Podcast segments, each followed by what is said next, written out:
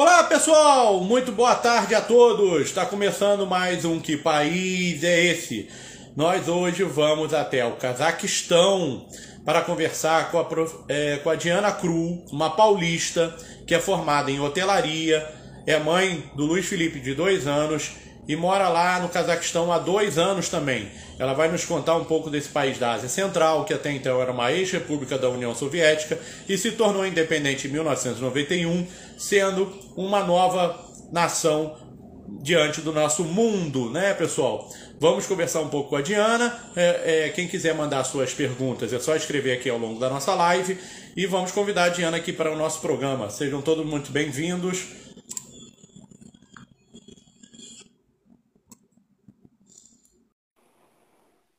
A Diana está chegando aqui já na nossa live. Sinal.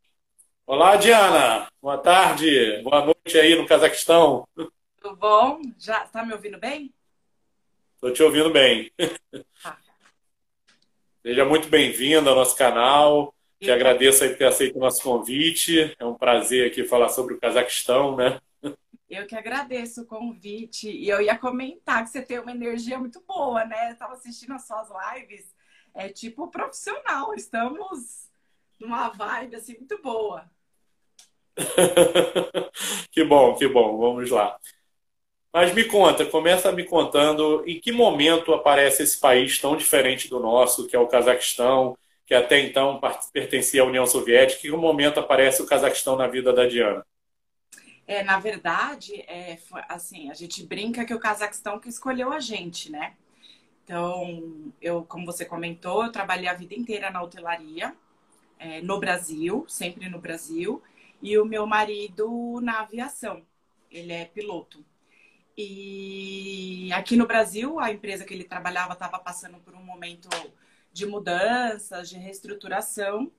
E ele, ele sempre comentou de uma assim, voar fora, mas não na, naquele momento que a gente estava. Né? Ele falava de voar fora mais para o futuro.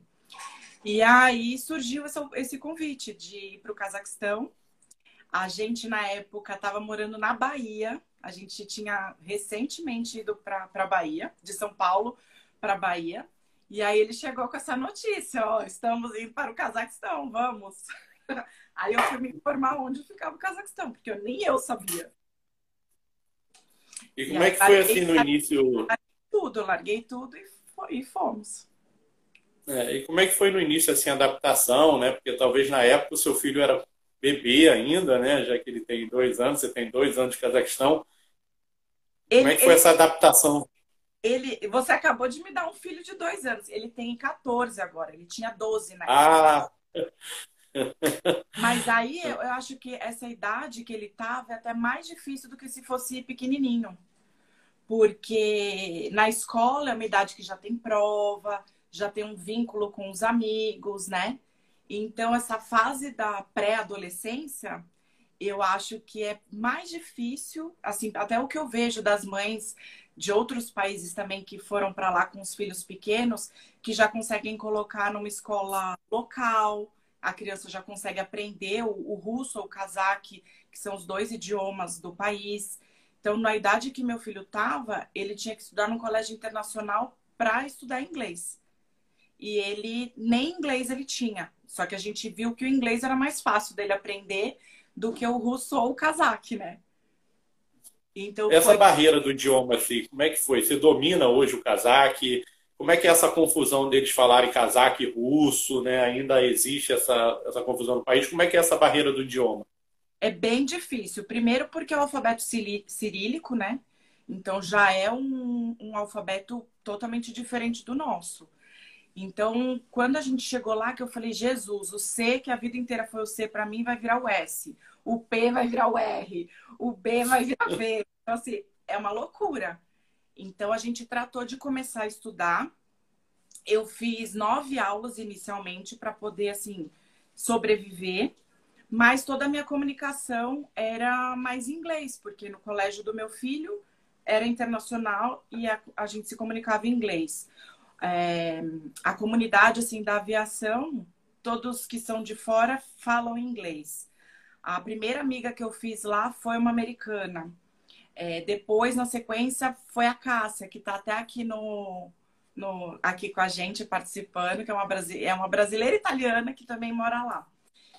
Então, hoje eu não, não tenho, depois de dois anos, eu não tenho idioma é, fluente, eu me comunico, assim, o básico da sobrevivência.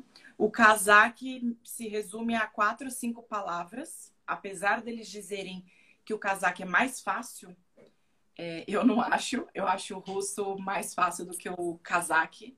Para nós, assim, a dicção né, do casaque sai muito da garganta. Então, para nós brasileiros, eu acho mais difícil. Então, eu falo assim, quem tem tempo de se preparar para uma mudança para um país como esse, o ideal é já dar uma estudadinha para não chegar lá analfabeta como eu cheguei, né? Porque a gente chega sem conseguir ler, sem conseguir escrever, sem conseguir falar, nada. É, eu tenho um amigo, Correge, que é sensacional, ele fala russo, né? Ele morou um ano na Rússia e fez o curso de russo, ele fala russo, né? Eu falei, fala russo, nossa senhora, Correge, meu Deus do céu. Mas vamos lá. E aí vocês chegam no Cazaquistão e logo de cara vem uma pandemia. Como é que foi enfrentar essa pandemia fora do Brasil? Como é que o Cazaquistão se comportou com essa pandemia? A vacinação deles correram bem? Como é que foi isso? É, na verdade, assim, para nós marcou muito a pandemia, porque meu marido tinha vindo para o Brasil para fazer um, um, uma prova. E quando ele voltou, o avião que ele voltou para o Cazaquistão foi o primeiro caso de Covid no país. E aí ele teve que ficar hospitalizado, tipo, isolado, né? E eles procuraram todas as pessoas que estavam no voo quando foi diagnosticado, né? Essa, essa primeira pessoa que estava infectada. E aí ele se isolou. Ele ia ficar 14 dias, mas ele fez todos os exames, fez uns acompanhamentos e conseguiram liberar ele mais algumas pessoas antes.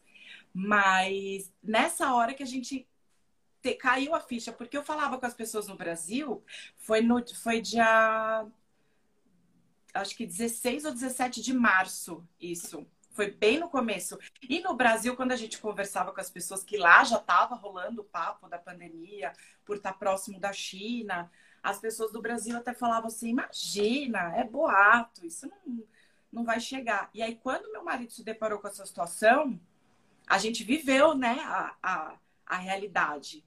E aí, quando ele falava aqui no hospital, ninguém fala inglês. Aí, por sorte, no quarto, por sorte, assim, né? No quarto que ele estava, tinha um casal de casaques, mas que falava inglês. Então, tudo que a enfermeira e o médico vinha para falar, ó, oh, agora você tem que fazer tal exame, esse casal acabava dando um suporte para ele. Então, assim, nós chegamos em dezembro, que foi o pico do inverno, né?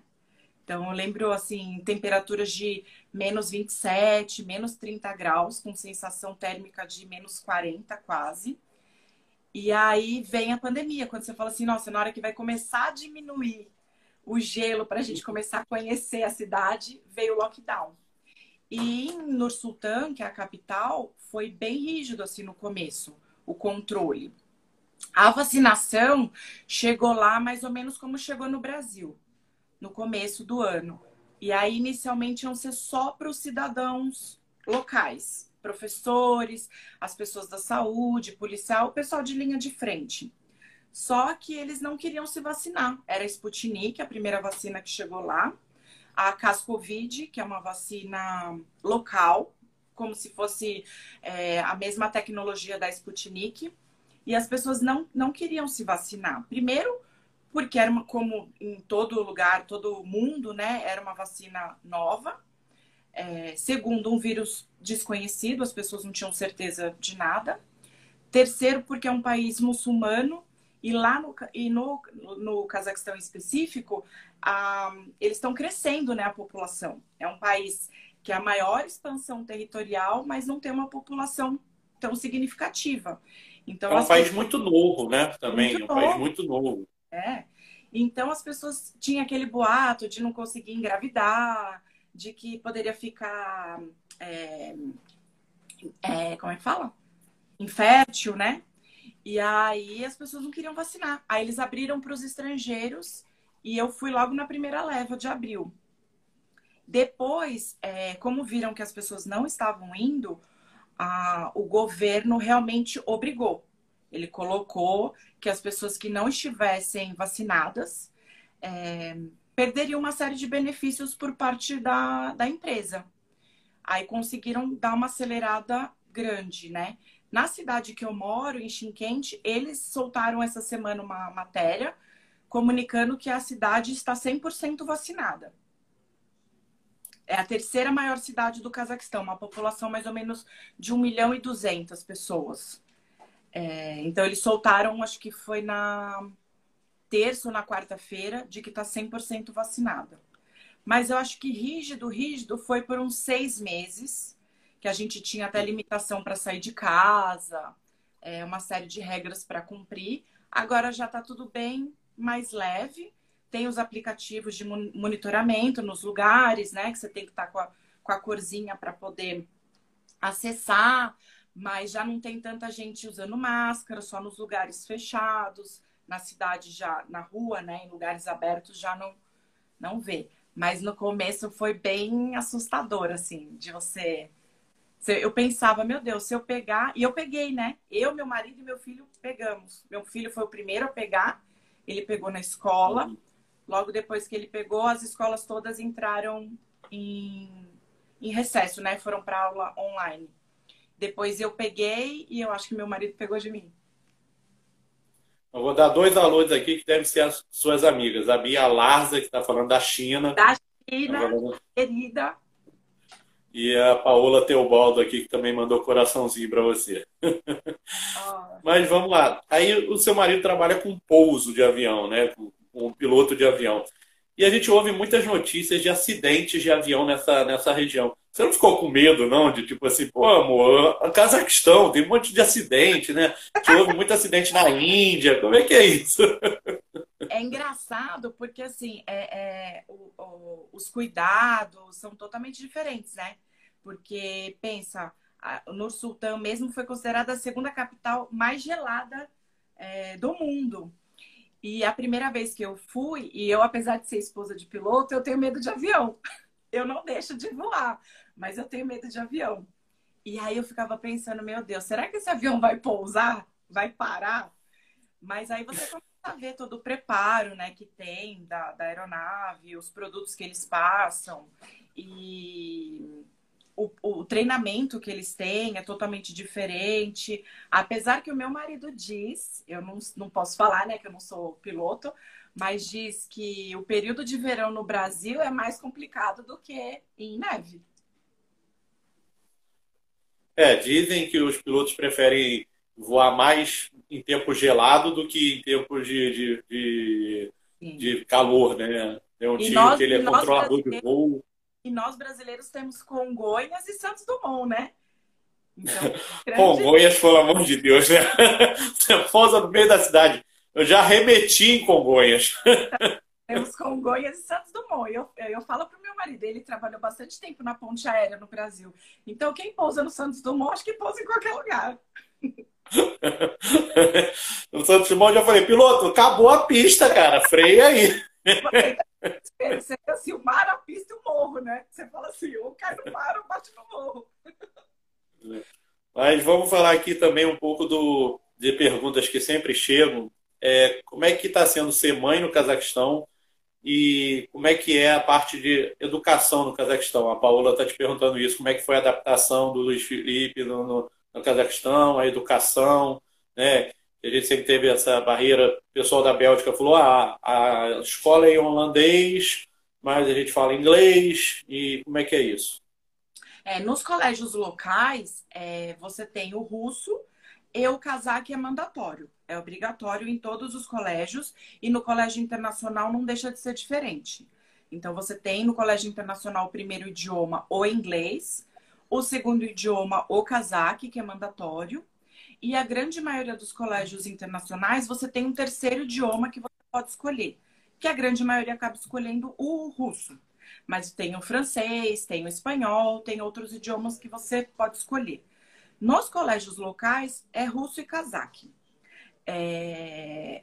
Muitas, é, muitas estudantes fazem universidade fora, vão para a Inglaterra, vão para a Alemanha, apesar de ser muito bom o ensino universitário no Cazaquistão, né? Mas eu tenho assim, escuto bastante reclamação quando se compara com o período soviético. Eles dizem que na época do período soviético o ensino era melhor, que hoje não é bom comparado àquela época. Então eu não consigo assim, como meu filho não estudou em colégio local, mensurar se é no quesito de regras, de conteúdo de ensino mesmo, onde que eles acham que era melhor, porque eles sempre falam assim: "Ah, mas no período soviético era melhor" né? Então, como meu filho não, não estuda em colégio local, eu não sei te afirmar. Mas a escola internacional, é, o acolhimento que eles dão é sensacional. Então, assim, meu filho não falava nada de inglês, nada. Ele tinha uma coordenação que dava um apoio paralelo para ele todos os dias. É, eles colocam uma rotatividade de um aluno amigo, né? Que eles falam que vai ser o aluno da semana que vai ser o amigo dele, que vai apresentar as coisas da escola, vão fazer atividades. E o que é muito legal é que fora eles sempre sentam em dois alunos, né? Então ali mesmo você já acaba criando um, um vínculo com alguém, você não se sente tão sozinho. Então eu não tenho do que me queixar. As matérias é, são diferentes no quesito ano escolar. Então, por exemplo, no Brasil começa a se ter física, química, já no nono, décimo, décimo primeiro ano, né? No Cazaquistão, já que era um colégio é, britânico que meu filho estudava, agora ele está num americano, é, já começava no sexto para o sétimo ano, essas matérias. E o que é muito bom é que eles dão muito valor ao esporte e à música. Então, você sempre vai ter alguma opção, né, de artes, algum instrumento musical, é, esportes diversificados, que às vezes isso no Brasil a gente acaba não sentindo, né, um incentivo tão grande. Bom, assim, é... outra pergunta aqui, deixa eu dar um alô aqui para a Solange, que está te ouvindo lá da Lituânia, que foi nossa personagem Ai, do. nossa personagem da Live 6. Mas outra pergunta assim, é, como é que é o mercado de trabalho do Cazaquistão? Que profissões é, a gente pode, assim, ah, quero, Diana, quero ir para o Cazaquistão, que tipo de profissão eu poderia me dar bem? Né? Porque o brasileiro sempre pensa assim, ah, vou para os Estados Unidos, você, é, vou trabalhar de fatineira, depois vou virar McDonald's vou ficar rico e tal, porque é. eu vou ganhar em dólar. dólar. É. e não é assim, né? É bem legal essa pergunta, porque é a que eu mais recebo. Essa pergunta, é, todo dia tem gente que manda.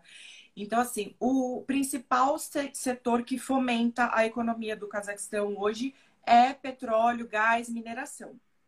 Tem bastante mercado para estrangeiros. Então, assim, você não precisa ter necessariamente o russo ou o cazaque. Com o inglês, você consegue uma colocação boa. É, já ouvi dizer que algumas empresas não pagam tão bem comparado com esse setor no Brasil. Então, que você existe, às vezes, a mesma função, mas que existe uma diferença salarial. Mas que as oportunidades no Cazaquistão acabam sendo maiores para você crescer e desenvolver dentro da empresa. E eles gostam muito do, do, do, perfil do brasileiro, né? De se doar, de se dedicar, de realmente vestir a camisa, que isso não tem muito por parte deles. Outro setor bem interessante para estrangeiro é o setor da educação, professores de escola, escolas internacionais. É um campo que hoje contrata e eu sempre vejo vagas. Aviação, né, que apesar de ter passado também por esse momento da pandemia, é, lá teve uma redução considerável, mas teve também uma retomada antecipada comparado com outros países né? Muitos países próximos que reabriram e já retomaram os voos. E é, o pessoal do futebol, né? Que daí tem, é, um, é um setor muito específico, né? E para essa questão, que nem de Estados Unidos, que o pessoal vai para, por exemplo, Canadá, para recolher gelo, subemprego, né? Isso sem, sem chance alguma. Porque para você conseguir uma vaga, a, o empresário ele precisa justificar para o governo que ele não tem um cidadão qualificado para essa função. Então, ele só vai contratar um estrangeiro se realmente ele não conseguir é, é, comprovar que, que tenha lá. Então, por exemplo, até dentro da hotelaria, eu tentei, é, em redes que eu já tinha trabalhado no Brasil, e você tem que ter o russo dentro da hotelaria, porque não é um país turístico. É, os hóspedes são todos locais ou de países vizinhos que vão falar o russo. Então, o inglês, mesmo para funções, é, para subfunções, uma camareira ou um garçom, eles não contratam. Então, realmente, você tem que ir para uma posição já assim, gerencial para cima. É mais difícil. A Roberta Picasso aqui, sua amiga, está dizendo, Di, sua linda, saudades. É minha amiga deve e... saudade. e, e uh, é, deixa eu responder aqui para a Paola, que ela está perguntando se a live vai ser salva. Sim, vai ser salva, Paola. Vai ficar lá na nossa IGTV. A Diana também vai divulgar nos canais dela. A Solange, inclusive, da Lituânia, está te perguntando assim, como é que é o, o trabalho. É, você estava meio que respondendo já, mas também assim, como é que é o trabalho para estrangeiros? Existe racismo? Existe uma discriminação? E a gente ouviu, por exemplo, que em Dubai a, a Isabela nos contou que tem um xenofobismo, né? Como é que é isso aí? Tem, tem. Existe sim, é, em todos os setores, até porque é um país que tem um índice de desemprego alto.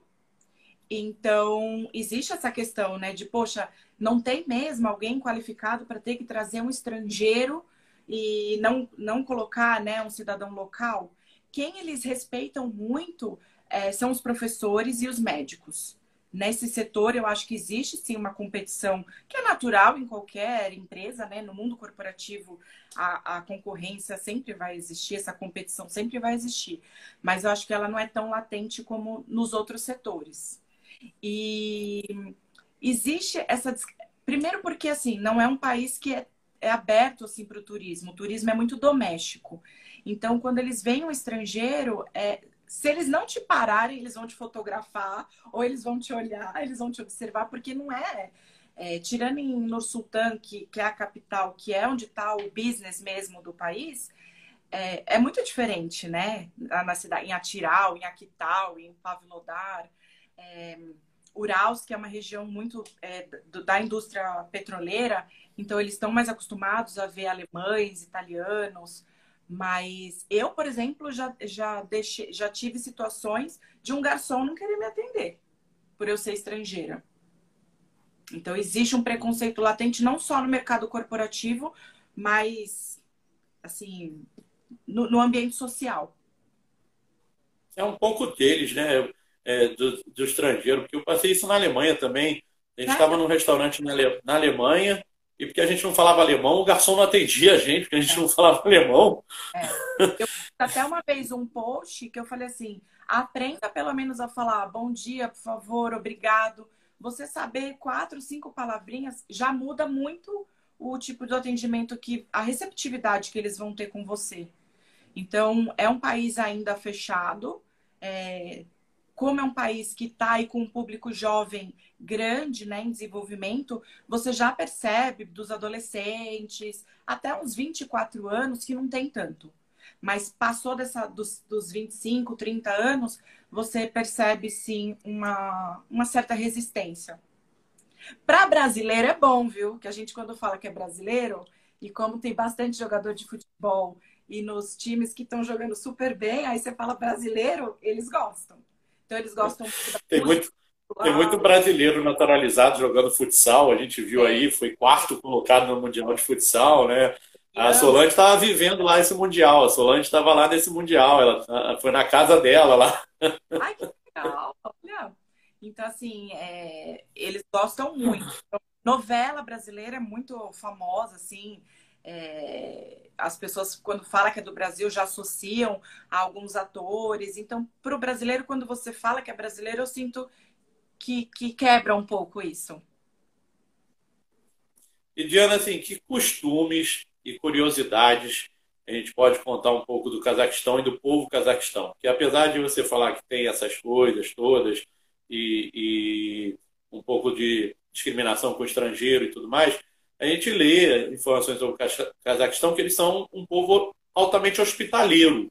Né? Eles são muito hospitaleiros com, com, com estrangeiros. Como é que é esses costumes, essas características e curiosidades do país? Sim, eles são, na verdade, assim, o que a gente tem que conseguir é, identificar, que lógico que de, de cara não é percebido, é que eles são muito reservados, eu acho.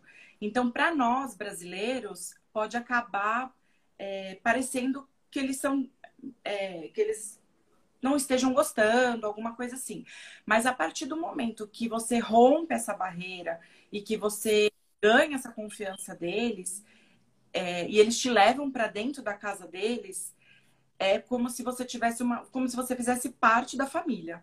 Então, assim, custa para você conseguir essa aproximação, mas depois que você consegue, é, é eu, assim, eu, não, eu, não, eu não consigo mensurar. Eu já tive casaques em dois anos que fizeram por mim coisas que amigos de longa data nunca fizeram, entendeu? Então, eles são muito família, eles são muito unidos. Isso é admirável. Isso é enraizado, assim, neles. De, de compartilhar é, entre eles, né? Então, isso para mim é algo que foi bem impactante. Porque a gente sempre fala do brasileiro, que o brasileiro é carismático, que o brasileiro recebe bem o casaco ele não tem esse receber aberto, escancarado que o brasileiro tem. Mas é, é, muito mais sincero e acolhedor, às vezes, do que de um brasileiro.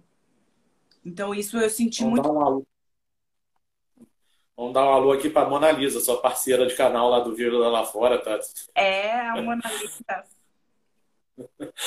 A Solange ficou impressionada aqui com o seu comentário de novela. Não sabia que os casacos gostavam de novela brasileira. Não, tanto é que muitos deles sabem falar: Oi, tudo bom?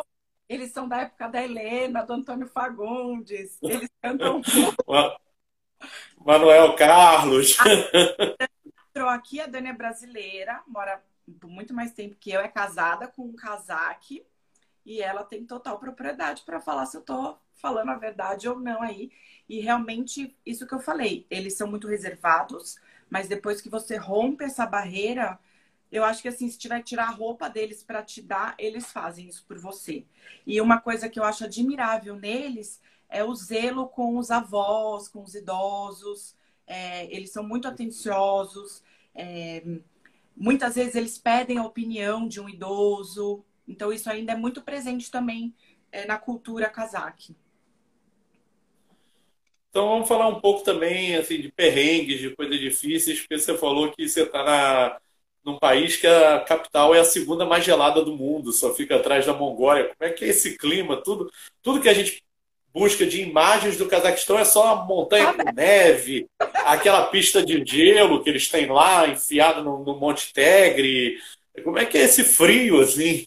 É, eu, é, é, Astana, eu, eu, eu acho assim, mais gelado, porque diferente de Almaty, que tem as montanhas, em Astana não tem. Então, venta muito. Eu acho que o que mais faz a gente sentir é o vento. Aquele vento que parece que vai cortar a gente, né? Então, eu falo que até menos 15 é o, é o pior, porque normalmente a umidade tá mais alta. Passou de menos 15, é seco. Então, dá para você suportar mais se não tiver esse vento cortante, né? Mas tirando o idioma, foi o meu segundo maior desafio. E até porque na época eu estava morando na Bahia, em dezembro no verão, né? Então eu saí do, para o inverno extremo. Então foi, foi bem importante. Mas é diferente do que no Brasil, em alguns lugares da Europa, é, os lugares são todos muito bem preparados, né? Você chega a sentir calor dentro dos lugares é, dentro do carro, dentro do shopping, dentro dos restaurantes. Então, o choque maior é se você de fato ficar na rua e ficar andando. Agora, se você entrar no carro e de um, do ponto A para o ponto B, é tranquilo. O, o, mais nervoso, mesmo mais crítico, é de ficar na rua. Aí você começa a deixar de sentir os dedinhos da mão, dedinho do pé, ponta de nariz. é, porque é muito frio mesmo. É, muito é, e aí, vamos falar um pouco também assim dessa culinária tão diferente. É, usei suas imagens lá, você diz que as, as três refeições casaques são praticamente um banquete, né? Tem aquele pãozinho que vem enrolado na carne, sempre tem aquele pãozinho. é, muita salada, o macarrão. Como é que é isso assim? Porque dizem que Almaty é a terra da maçã, né? É, como é, é que é essa culinária deles aí? Tanto é que o nome Almaty significa a terra da maçã. E, e, são mais de 100 tipos de maçãs que você encontra no país e baratas. Então, fruta baratas, é, é, tirando banana, mexerica, é a maçã é uma variedade enorme, né? E a primeira maçã no mundo foi encontrada em Almaty. E eu brinco que eu queria ter a genética deles, porque o que eles comem, eles são tudo magro. porque eu só fiz engordar. Então é uma comida, é uma culinária muito boa, cheirosa, muito tempero. É, tem muitas coisas semelhantes a nós, é, diversidade de arroz, de grãos, mas eu acho que o mais diferente mesmo são os leites, né? Tem o leite de égua e o leite de, de camela, que eu não posso falar como que é, porque eu não tomo nem o leite de vaca normal, então eu não, não tomei para poder falar se é bom ou não, mas dizem que é mais é, gordurento, assim, mais encorpado. E a carne de cavalo que eu comi, que tem o prato principal, né, que é o bicho parmac, que chama cinco dedos, que se come com as mãos. Hoje não mais, né? Só os mais tradicionais que acabam comendo. E hoje também já tem com carne normal, com frango, até frutos do mar. Uma amiga minha local disse que já fez para alguns visitantes. E é muito bom. Salame de cavalo. Então, assim, o pessoal às vezes fala, um cavalo, mais pelo animal, né? Porque a gente tem uma relação, nós brasileiros, uma relação diferente com o cavalo e o cordeiro, o carneiro, que é uma carne barata e muito saborosa. Então, o chachilique, que é como se fosse o churrasco né, deles, é, é tradicional você ter o, o carneiro, é, fígado. Os casaques, é, o que eles têm de muito o casaque casaque, né? Não o casaque russo, que eles comem todas as partes do bicho. Então eles vão comer olho, cérebro, língua, todos os órgãos, que é um povo bem assim mais nômade, né? Então eles aproveitam tudo, principalmente as famílias mais tradicionais. Os russos já não. Eles já comem mais as partes associadas do que o brasileiro come. O que difere também é que nós brasileiros que damos nomes para as partes das carnes, né? E que lá para eles tudo é bife. Você quer, tipo, a maminha é bife, você quer alcatra é bife, tudo é bife. Mas a, a, a Dani... boa. É. A Daniele Nursa aqui está até comentando com você, brincando que é muito cordeiro essa culinária e, e, dizendo que esse leite aí é de cavalo também, né? O leite fermentado de cavalo. E tem uma bebida também que eles fazem fermentada do pão, que é como se fosse um. Eles dizem que é como se fosse o Guaraná para o brasileiro, assim, um, um, um suco mas eu não consegui tomar, assim, como se você tomasse no copo um suco ou um refrigerante. É bem, ele é adocicado na hora que você põe na boca, só que ele dá um, ar, um amargo, assim, no final. Então, pro meu paladar, ele é forte. Não é ruim de, de comer, mas ele, de beber, mas ele é forte. É, isso da comida ser apimentada, é, por conta do muçulmano, né? Então tem muito essa mentalidade da comida apimentada, mas tudo tem a opção de você comer com e sem. Eu que não como pimenta, nunca passei nenhum perrengue de comer e falar, nossa, tô morrendo aqui. Dá para comer tranquilo. É, Aí, eles têm... que é a, a cevada, o mel e trigo, que é essa bebida que a Dani gosta. É.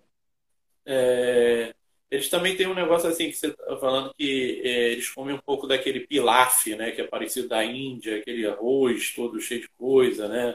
Sim. É meio tailandês aquilo, né? Sim. Ele é bem tradicional no Uzbequistão, né? Na Rússia tem também. É, em Shinquente, onde eu moro agora, tudo eles falam que é do Uzbequistão. Eles falam ah, pilaf é Uzbek. E muda, às vezes, uma carne ou outra. Mas é, é um arroz que vem grão de bico, só que ele é bem oleoso. Quem não gosta assim de comida, porque ele é frito, né, no óleo mesmo assim.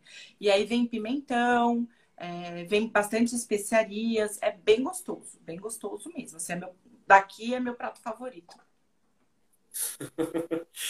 Vamos falar um pouco também, assim, você falou do mercado de trabalho. Como é que é o custo de vida no Cazaquistão? É um custo de vida alto ou é um custo de vida, assim, o padrão brasileiro, em comparação ao padrão brasileiro, é um custo de vida ideal?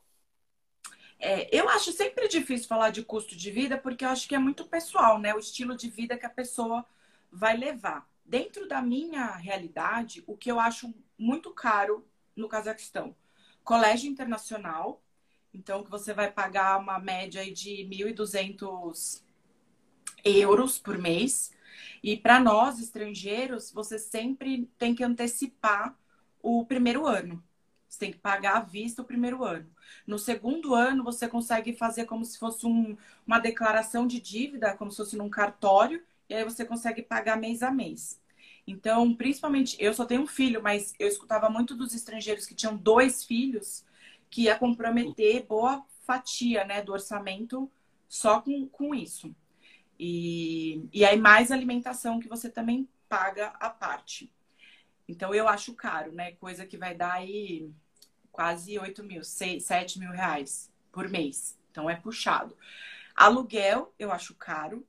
E para estrangeiro, principalmente, existe uma diferença quando um local negocia para você e quando um estrangeiro negocia e especificamente em algumas regiões que os estrangeiros acabam ficando, né, por conta de facilidade e tal. Então, eu acho que é a segunda coisa que pesa. E o terceiro item que eu acho que pesa muito é fruta. Comer fruta. Então, você vai pagar 20 reais uma manga. É, se você quiser comer é, avocado. Então, tem algumas frutas, porque tudo vem de fora, né? Então acaba sendo puxado. Os pratos locais são baratos. Então, por exemplo, num pilaf que você vai dividir para duas pessoas, você consegue pagar convertendo como se fosse uns, uns 10 reais. Então, os pratos locais você vai conseguir economizar, e se você cozinhar em casa, você vai conseguir comprar coisas boas e dar uma equilibrada no orçamento. O transporte público é barato e é bom, muito bom, é organizado, é limpo. É mas o que? O, o, como se fosse o Uber, né, no Brasil, que é o Yandex e o Didi lá. É, de cidade para cidade muda, às vezes, uma coisa em outra, mas é barato. Muita gente me pergunta se vale a pena comprar um carro. É, vale a pena. O preço até que é parecido com o Brasil. A diferença vai estar um pouco nos impostos. Mas eu falo, compra se você tiver já um pouco do domínio do idioma porque eles dirigem igual uns loucos. E se você tiver alguma situação de batida, tudo, às vezes você vai ficar meio numa situação que você não consiga se desenrolar. Mas eu acho que roupa, eletrônico é barato, computador, é, é, eletrodoméstico, televisão, essas coisas é bem mais barato que no Brasil. E você já morou nas chamado Triângulo, aí, as três cidades mais famosas da, da, do Cazaquistão, que é Almaty, Astana é, e Chikente. É, que passeios turísticos você recomenda que a gente possa fazer no Cazaquistão? Ó, Almaty é a minha cidade favorita, né? Então eu sou suspeita. A Dani que está aqui pode até complementar também se tiver outros lugares.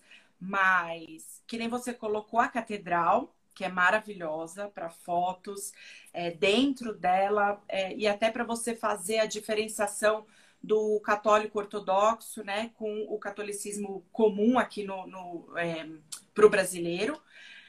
É, o Chimbulac, que foi onde você falou que tem o maior, o, o ringue, né, de patinação que você comentou, que é sensacional. Então, você vai de, de teleférico, lá hoje já tem hotéis maravilhosos que você consegue se hospedar.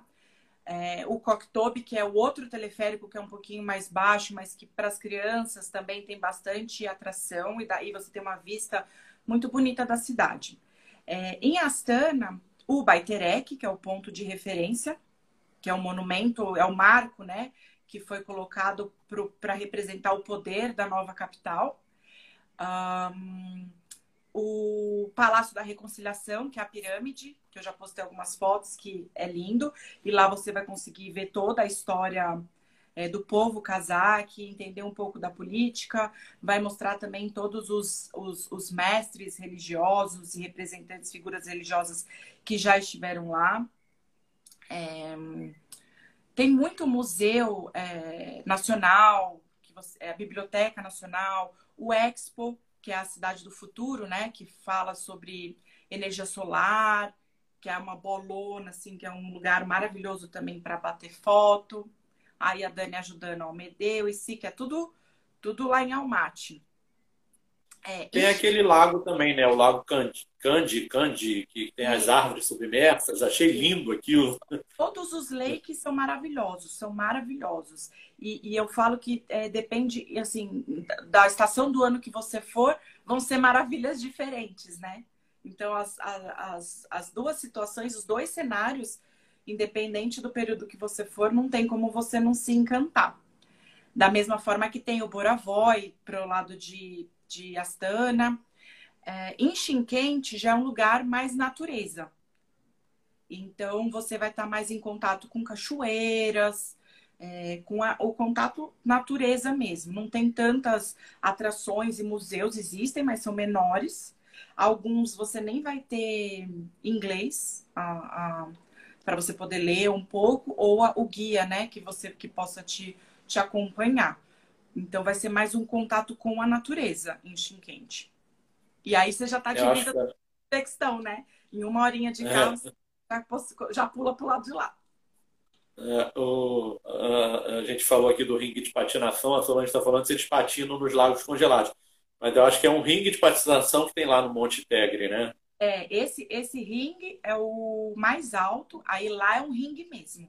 Mas existem os lagos, sim, inclusive patinam. E em Astana, inclusive, tem um, um, determinado período, se eu não me engano, é final de fevereiro, final de, é, final de fevereiro, que fazem corridas com carro, com os carros em cima. E é sensacional, assim, porque você fala, ai meu Deus, vai estourar. E é bem legal também, como se fosse um, um autódromo, né? Só que com em cima do, do, do, do lago.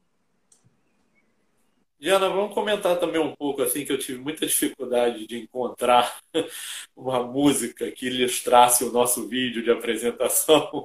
Eu acabei até botando uma música do vídeo do Kazak. É, como é que é a música Kazak? Assim, tem um, um, cantor que eu não sei nem falar o nome dele porque ele está todo em russo, o nome dele, que ele tem música. É, o da, acho que é o de. Tem um de Machi e tem um outro. Não é o de Machi, é o outro. E, e, e, e, ele tem músicas liberadas no YouTube, sem direitos autorais. Como é que é essa música Kazak, já que a gente vem do Brasil, que é música popular brasileira, né? Como é que é essa música do Kazak? É, eles têm um instrumento deles que chama dombra, que é como se fosse um violão com apenas duas cordas. E é sensacional, assim, você é, fica chocado com que só duas cordas conseguem fazer.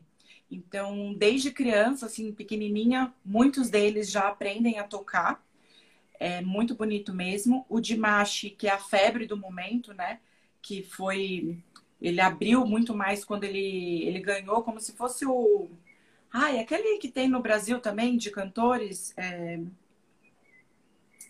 Ai, gente, esqueci o nome daquele programa que eles vão cantar e vira a cadeira. Oh, The Voice, o The Voice. Isso, tem um, um desse no Cazaquistão e que, assim, é, é bomba. Eles amam assistir. É, ele estourou lá, depois ele foi para a Coreia. E aí foi onde deu o boom mesmo dele, abriu Europa. E para você ter noção, hoje no, no Brasil existem dois fã-clubes, mais de mil fãs no Brasil dele. E ele tem, ele é o único é, cantor que consegue atingir, acho que até a oitava nota. É um negócio assim que é raríssimo. E esse menino tem acho que 22, 24 anos. Ele, ele consegue. É fantástico. Então, quem não, não, nunca viu, vale a pena porque você é de arrepiar. O que ele faz com a voz dele em um show. E eu acho que o dombra é é o, principal instrumento, assim, que também vale a pena dar uma pesquisada e procurar os sons que, ela, que esse instrumento faz no aeroporto tem bastante gente que acaba comprando desde pequenininhas, assim, para lembranças, né? Mas vende ela grande. Acho que só tem que custar para aprender a tocar. Mas é maravilhoso. E como eu falei na escola, desde pequenos, eles têm um estímulo muito grande para música. Então, muitas crianças tocam é, piano, tocam violino, cantam. É, tem o ópera, né, em Astana. Tem também Almaty, mas que é muito incentivado, é muito barato para assistir um, um, uma ópera, é, um balé. É muito coisa assim que com 15, 20 reais, se você converter, você consegue assistir um espetáculo maravilhoso. Então, eles têm um incentivo muito alto para esse meio artístico. E eles curtem a música brasileira? Nossa, em Xinquente, então, tem, tem, tem cantor brasileiro que nem eu conhecia. Tem uma cantora que o nome dela de Natal, que ela bomba aqui em Xinquente. O tempo todo ela tá, tá tocando, tá tocando, tá tocando. E samba, e música boa, não é tipo assim, é, música de modinha. Música, música popular brasileira. Então, escuta de Javan, músicas realmente que eles conhecem. Então, quando fala de Brasil, eu fico até feliz que não acham que a capital é Buenos Aires, eles sabem do Rio de Janeiro e São Paulo, principalmente é, conhece muito Paulo Coelho. Paulo Coelho esteve há uns anos atrás é, fazendo um, uma, autógrafos e divulgando os livros dele em Almaty. Então, muitos casaques conhecem o Paulo Coelho, conhecem a música popular brasileira, conhecem pessoas do esporte, o boxe, o jiu-jitsu principalmente, que a luta é muito forte né, no Cazaquistão. Eles conhecem nomes do futebol, desde Pelé, Romário, Rinaldo, pessoas que às vezes eles falam que nem eu nem eu lembrava, assim, eles, eles conhecem. Você falou em que eles são fascinados por futebol. Como é que é o esporte deles, assim? A gente vê que o futsal está crescendo, que apareceu no Mundial de Futsal. É, a seleção ainda nacional de futebol ainda não, ainda não briga muito ainda pela, pelas eliminatórias da Ásia, né? Mas, é, na verdade, eles jogam até a eliminatória europeia, né? Eles perderam agora da Bósnia, de 2 a 0 é. o último jogo. É. É, eles jogam, é, eles jogam para cima, eles jogam a, europeia, eles não jogam para baixo, para a Ásia. Seria mais fácil, né? A questão. E como é que eles são assim no esporte? Porque a gente vê na, na Olimpíada judô, é, luta olímpica, boxe, né? a gente vê os casaques é, muito pelo, pelo lado da luta. E como é que eles são assim no esporte? A fascinação deles pelo esporte? Sim, tem o, o, tênis, é bem presente. Em Xinquente eu vi muito mais, talvez por conta até do clima. É, o hockey, com certeza, é um dos favoritos. E eu falo, assistir um jogo de hockey é algo que eu super recomendo, que é como se fosse ir, tipo, para um jogo eu que sou de São Paulo vou falar do, do Corinthians, apesar de eu não ser corintiana, mas eu imagino que eu, quando eu fui assistir um jogo de hockey, eu me visualizei, tipo, no Itaquerão porque tem aquelas meninas dançando, tem mascote, é muito legal. É, o boxe realmente é muito forte, o Muay Thai. O que eu não vi muito é natação, esses esportes existem, a gente viu até nas Olimpíadas, mas eu não vejo tanto falar deles, né? É, muito salto, levantamento de peso, isso tem também bastante, bastante, inclusive feminino. E tem o futebol feminino também bem forte, viu, aqui no, no Cazaquistão. Direto em Xinquente eu encontro as meninas do futsal. Eles não são assim muito fortes em ginástica, né? A Rússia, é, Bielorrússia, Rússia é forte não. em ginástica. Principalmente eles não entram nessa. Artística não, não tem, que a gente vê muito na Rússia nesses países, mas na, no Cazaquistão não. Bom, Diana, foi ótimo o nosso papo sobre o Cazaquistão. Estamos chegando ao final da nossa live. É, agradeço a todos que participaram e assistiram a nossa live. Ela vai ficar gravada aqui no nosso IGTV para vocês assistirem novamente. E te faço uma última pergunta. O que, é que você tem mais saudade do Brasil? Ah, o pão francês, o pão na chapa. Uma média e um pão na chapa? É, nossa, isso aí não, não, não, existe, não existe. Então, é, quando chega no Brasil, a primeira coisa é comer um pão na chapa ou um misto quente. e, e, feijoada, né? Feijoada também não, não tem. Mas são as coisas que eu mais sinto falta. Mas é isso. Bom, pessoal. Eu super agradeço, viu? O seu carisma, o convite Muito obrigado por compartilhar um pouquinho aí da, da minha experiência aqui no Cazaquistão. Eu quero agradecer a todos aí. É, nós estamos encerrando aqui a nossa live. Vamos passar a nossa agenda. No dia 22 de outubro, nós estaremos na Namíbia, o primeiro país africano que vai estar aqui conosco, é, conversando com a Alcineide Rosa, que faz parte do Brasileira Sem Fronteiras, que estava aqui assistindo a gente. E também no dia 29, nós vamos estar com Gustavo no Panamá. Não ah. perca nossas próximas lives. E no YouTube também vão estar lá gravadas e tudo mais. Tchau, Diana. Tchau, obrigada.